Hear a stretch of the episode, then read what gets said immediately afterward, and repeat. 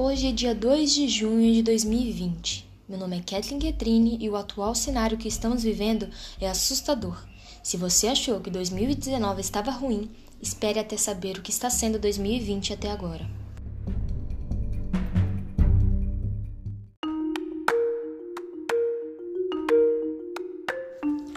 Tudo começou com a pandemia da Covid-19. Essa doença pegou o mundo desprevenido.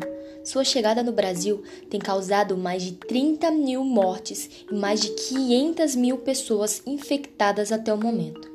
Se você acha que isso é muito, é melhor se sentar para escutar tudo o que eu tenho a dizer.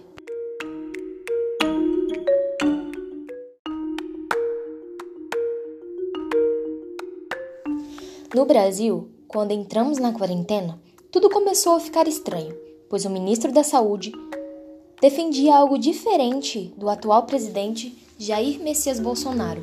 Para o presidente, a quarentena não faz sentido, pois esse vírus é só uma gripezinha e pessoas que são atletas, como ele, se recuperam da doença.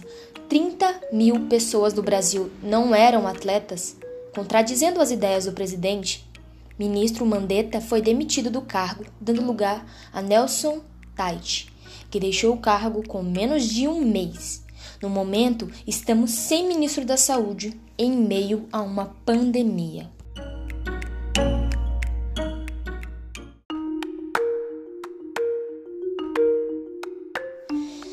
E você acha que isso é tudo, não é mesmo? Mas não estamos nem na metade.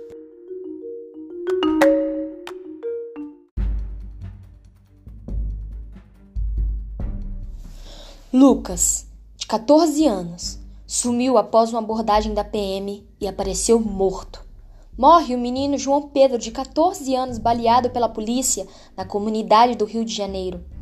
Morre George Floyd, de 46 anos, asfixiado por um policial nos Estados Unidos. O que eles tinham em comum? Foram mortos pelos mesmos grupos e tinham a mesma cor da pele.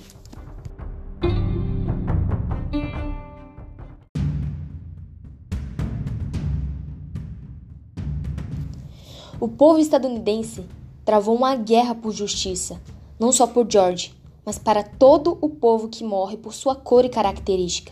E isso influenciou o mundo todo. Os protestos nos Estados Unidos já duram sete dias, uma verdadeira revolução. Os protestos foram tão intensos com fogo, polícia, tiro, bomba, e pela primeira vez as luzes da Casa Branca se apagaram e Trump, atual presidente dos Estados Unidos, foi levado para o bunker com medo dos protestantes.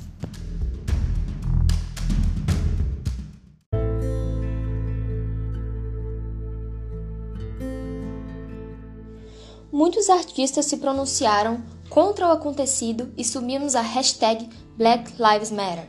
Vidas pretas importam.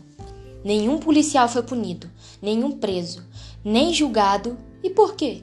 Um dos maiores grupos de hackers do mundo, se juntou à causa e ameaçou o governo americano a expor documentos decisivos se não houvesse justiça. Um dos policiais, Derek Chauvin, que matou George Floyd, foi preso, mas ainda não é suficiente. Os cúmplices também têm que ser presos e é necessária uma revolução para que o racismo acabe. Os anônimos soltaram vários babados envolvendo até a realeza britânica. O negócio ficou tenso.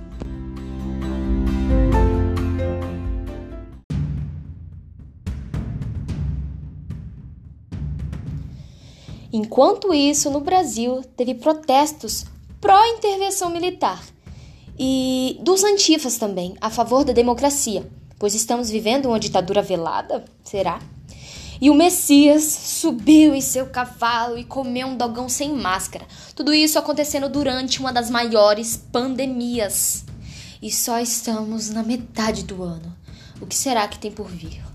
O que será o nosso fim daqui em diante?